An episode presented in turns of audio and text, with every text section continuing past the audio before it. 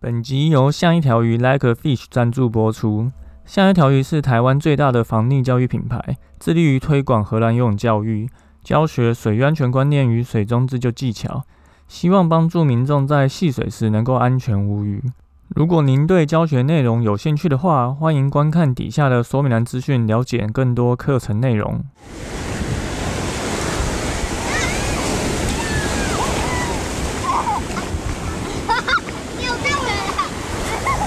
现在时间下午五点钟，海水浴场关闭，请尽速从水里上来，谢谢。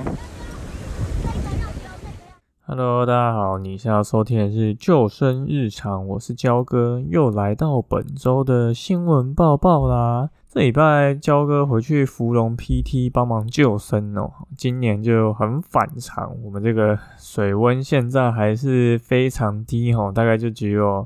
二十四度，所以下水建议还是要穿着水母衣或者是半身的防寒衣啊，不然就是你可能游起来还是会觉得相当冷。然后除了回复旺 PT 以外啊，焦哥也去了这个。台湾最东边的马冈部落进行开放水域的训练活动哦，这也是我想要为了接下来暑假可能会办的这个训练营做暖身。因为去年原本就要办的，但因在疫情的影响下，所以去年就是整个就是没有了一个夏天。那今年希望这个疫情赶快退散啊，让焦哥把这个训练营做的越来越完整，然后推出来给大家参与。好。这周一样有三件事情想跟大家说。第一个是因为疫情不断延后的这个海女训练营终于完成了，就是焦哥刚刚开场说的这个上礼拜去做的一个海女训练。吼，那什么是海女呢？其实海女文化一直是在。东北角马冈这边的一个传统文化，吼，在夏季的时候会透过这个下潜，然后冬季的时候在岸上做一个采集的技能，所以会在将这些海草啊，或者是螺类啊，或是相其他的一些生物，然后做这个采集，然后再经过处理以后，你就可以食用。所以这个文化其实深受日本就是影响的。所以这个海女一词其实就是日本用语，在日治时期，其实政府曾邀请日本海女来台湾表演哦。那所以这个女性潜水在当时其实还是相当新鲜的一件事情。那。基隆的冲绳人其实也有在做这个石花菜的采集，那后来台湾人才发现了这个经济价值。所以大家如果之后有来东北角，你可能骑脚踏车或玩水啊，你经过。最东边马冈这边，其实你就会看到，在马路上就会有这个采集上来的石花菜在那边做曝晒哈。那这个石花菜其实是盛产在这个春夏之交，然后还要经过七次的洗，再经过七次的晒，才可以把原本的颜色的里面的这个红色素给退掉，然后还有海的腥味，所以才会是我们现在看到的一个。一包一包淡黄色的这个石花菜哈，然后另外其实你还要用剪刀去把这个附着这个礁石给去除，所以其实是相当耗工繁琐。那我们去买这个石花冻喝，其实一杯很便宜，有就三四十块、四五十块而已，可是其实它是非常耗工的，喝起来就跟。爱玉很像，然后里面其实会再加了柠檬汁，所以大家如果有来东北角玩，其实都可以买来喝喝看。那其实之前在明寺的这个一言堂跟那个伊甸寺这边，其实都有做过相关比较深度的一个访谈。那焦哥会把这个。影片的 YouTube 的这个网址放在底下的说明栏，大家可以去看一下。就希望不要让台湾的这个其中一个很有特色的传统文化就慢慢消失了哈。因为现在在做采集的海女，其实年纪都偏大哦，都是我们这个阿阿嬷阶段的这个年纪，所以这个文化其实是正在慢慢消失的。那也希望大家可以去关注这样的一个海女文化。在第二个新闻是有四个年轻男女在这个云林博子寮戏水，就涨潮来不及受困于沙洲，就发生在五月二十五号的傍晚，就是有四名二十上下的年轻男女就是因为去海滨戏水啊，就没有留意到涨潮时间就有受困沙洲。那当地的海巡人员收到通报以后，就出动这个橡皮艇到达救援。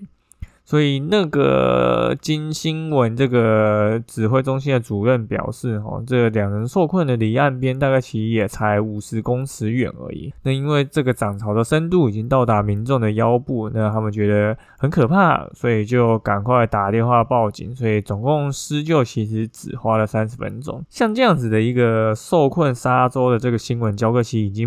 不知道也不知道看过 N 遍哦，就是潮水其实有在涨，你这个应该是能够感觉得出来哦。你从你的可能刚开始只是淹没到你的脚踝、你的膝盖，然后到你的大腿，其实你都应该就可以差不多要回到岸上。所以现在的人其实出门戏水好像。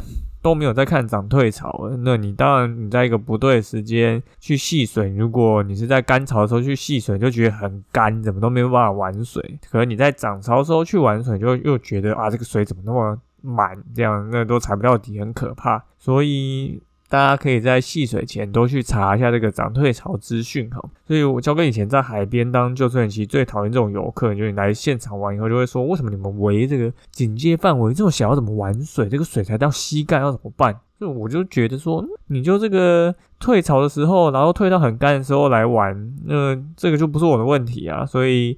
大家出门前记得查一下潮汐资讯哦。大家，我会把这个中央气象局这个潮汐资讯表直接贴在底下说明栏后，你就只要出发前把它点开看，你就会看到当天是大潮还是小潮，然后今天的潮差是多少。然后最后是一个户外的活动资讯哦。这个在台湾户外活动教育其实是。相当缺乏的，就大家在对于风险管理跟事前预防，其实都没有相对应的一个学习的架构在，所以在水上活动的时候，其实也是同样的状况。我们如果能够去理解溺水的过程是一个很难发现的一个状况下，我们就应该会知道我们在户外现场。对于环境的风险判断是一件非常重要的事情。那这一次是焦哥要推荐一个户外安全的玩水系列讲座哦，然后这次的主题是你要看懂一条溪重要的水文判读。那这一个讲座它会透过简单的方法去帮助你判断这个当下的一个。风险跟这个水文环境哦，包含你要去如何认识你的溪谷地形，然后判断这个水文的判读，然后户外活动的一个安全准则以及。一些相关基本的溪谷活动的装备建议。那这个活动是由我们光合作用户外探险学校的执行长阿否分享哦。那户外探险学校其实在台湾已经生根非常多年，在做这个教育的推广。那其中也包含的一个水域相关的课程跟训练哦。那这个内容其实都相当的扎实跟实用。所以除了这一次的讲座以外啊，它里面其实在这个户外在光合作用的这个官网上面，其实有相当多的水域相关活动，我觉得大家都可以上去看看。如果有兴趣的话，都可以报名。那这一次讲座比较特别，是还有卖线上票，所以如果你是在非台北的一个学生的话，其实你在家里，你就可以透过线上学习，跟你的家人一起来学习这些相关知识。所以大家如果有兴趣的话，最好。听到这个 podcast 以后，就赶紧去报名，因为他应该就是在焦哥放这一集的当天的晚上哦，那你就可以直接透过电脑去做学习，所以焦哥是觉得非常推荐。那因为夏天也要来，所以就请大家注意安全，能够多去多去学习这些资讯。好，这周的新闻报报就到这边。这周就是三件事情跟大家说：一，第一个就是海女训练营，就是焦哥在做这个开放水域的训练的规划哦。那希望今年夏天能够顺利的推出。再就是大家如果去海边玩啊，一定要看这个潮汐表哦，出门前看一下，你就知道。今天是大潮还小潮，然后什么时候涨潮、对潮，你就比较不会发生这个被困在沙洲的一个窘境哦。那最后是这个安全玩水系列的讲座推荐哦，如何看懂一条溪跟重要的水务判判读。如果你没有办法到现场学习，这一场讲座也很特别的有卖线上票，真的是非常推荐哦。不然平常阿佛他们都是在花莲做教学，这一次难得上台北又办这个。线上的票，那大家真的是千万不要错过这一次的学习机会。好，那今天的新闻报报就到这边，感谢你收听今天的救生日常，我是焦哥。如果你喜欢我们的节目的话，请到 Apple Podcast 留言并给我们五颗星，也欢迎推荐身边的朋友们一起来听。那如果你有 IG 账号的话，也欢迎追踪。想听什么主题也可以跟我们说。那我们就下次再见喽，拜拜。